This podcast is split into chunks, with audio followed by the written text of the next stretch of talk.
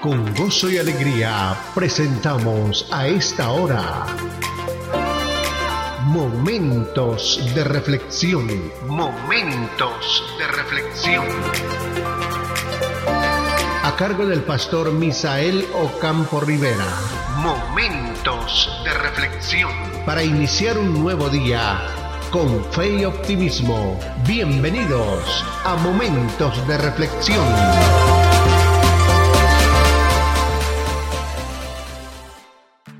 Cordial saludo amigos. Continuamos con la serie Oraciones contestadas. Y la oración del día de hoy corresponde a una madre afligida, o mejor a una esposa, a una mujer afligida que no podía tener hijos. Y está en primer libro de Samuel, capítulo 1, versículo 9. Y se levantó Ana después que hubo comido y bebido en Silo, y mientras el sacerdote Elías, Elí estaba sentado en una silla junto al pilar del templo de Jehová. Ella con amargura de alma oró a Jehová y lloró abundantemente e hizo voto diciendo, Jehová de los ejércitos, si te dignares mirar a la aflicción de tu sierva, y te acordares de mí, y no te olvidares de tu sierva, sino que dieras a tu sierva un hijo varón, yo lo dedicaré a Jehová todos los días de su vida, y no pasará navaja sobre su cabeza. Y esta respuesta de esta mujer fue contestada por el Señor. En el verso 20 dice, aconteció que al cumplir el tiempo, después de haber concebido Ana, dio a luz un hijo y le puso por nombre Samuel diciendo, por cuanto lo pedí a Jehová. Entonces, ¿qué aprendemos de la oración de esta mujer? Voy a poner en contexto la oración.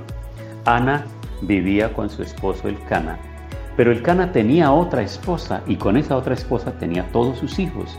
Así que el Cana estaba muy tranquilo y muy feliz porque Ana era una mujer que no tenía ocupaciones para atender hijos y podía dedicarse a atenderlos solamente a él. Y cualquier día ella afligida y angustiada preguntando por hijos y pensando por hijos y llorando y que no quería comer porque no tenía hijos, el Cana su marido le dijo, Ana, ¿por qué lloras? ¿Por qué no comes? ¿Por qué está afligido tu corazón? ¿No te soy yo mejor que diez hijos? Lo que significa esto, señoras y señores, que este hombre no tenía ningún interés en unirse a su mujer para tener hijos. unirse a la petición y aclamar a Dios por un milagro, porque lo que sucede es que esta mujer tenía problemas de esterilidad y no podía quedar embarazada y no podía tener hijos.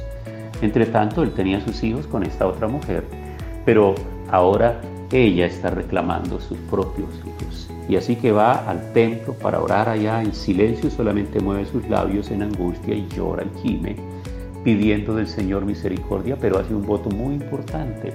Y ella le dice al Señor, si te dignas mirar la aflicción de tu sierva y te acuerdas y no te olvidas de tu sierva, sino que le das a tu sierva un hijo varón, lo dedicaré a Jehová todos los días de su vida y no pasará navaja sobre su cabeza.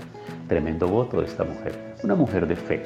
La oración de esta mujer hoy nos está enseñando a nosotros a permanecer, a confiar, a esperar, a insistir, a no desmayar, a no escuchar las voces desalentadoras de las personas que están alrededor.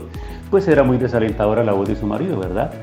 El marido le pregunta si no te soy yo mejor que diez hijos, pero ¿para qué hijos? ¿Para qué hijos?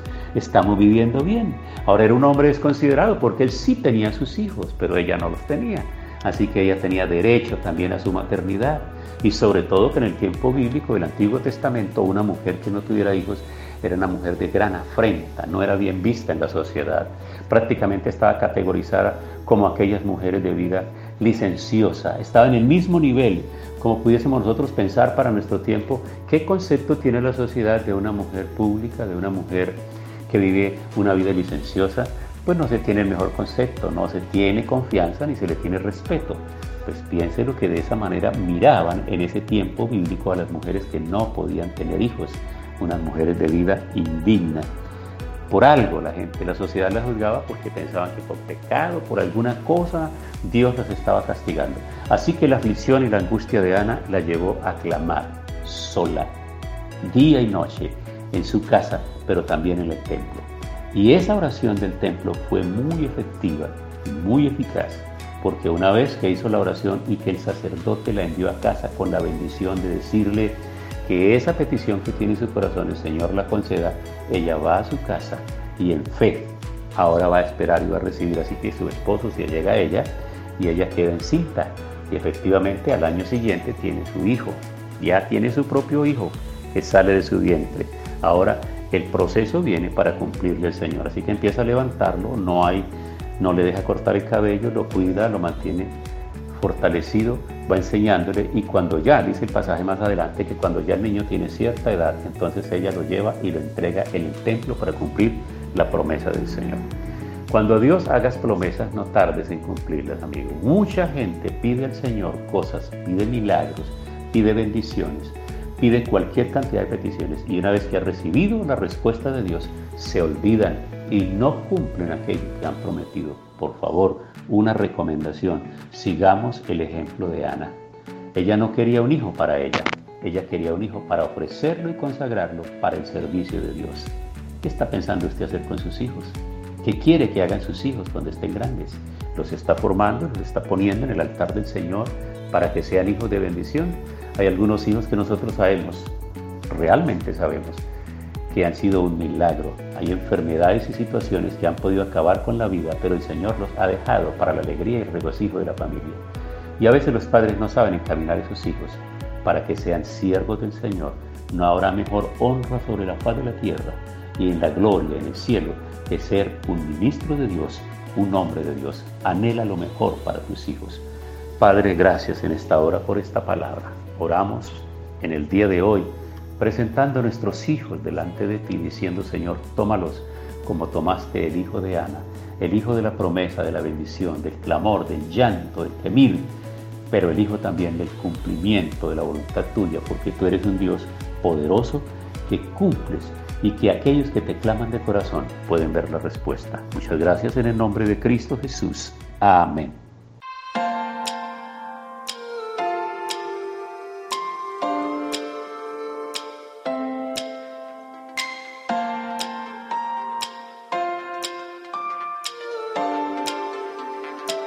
Pasó nuestra cita diaria. Momentos de reflexión. Momentos de reflexión. Si este tema y la oración han sido de bendición, compártalo con sus contactos para que ellos también sean edificados. Cordial invitación para mañana a Momentos de Reflexión. Momentos de Reflexión.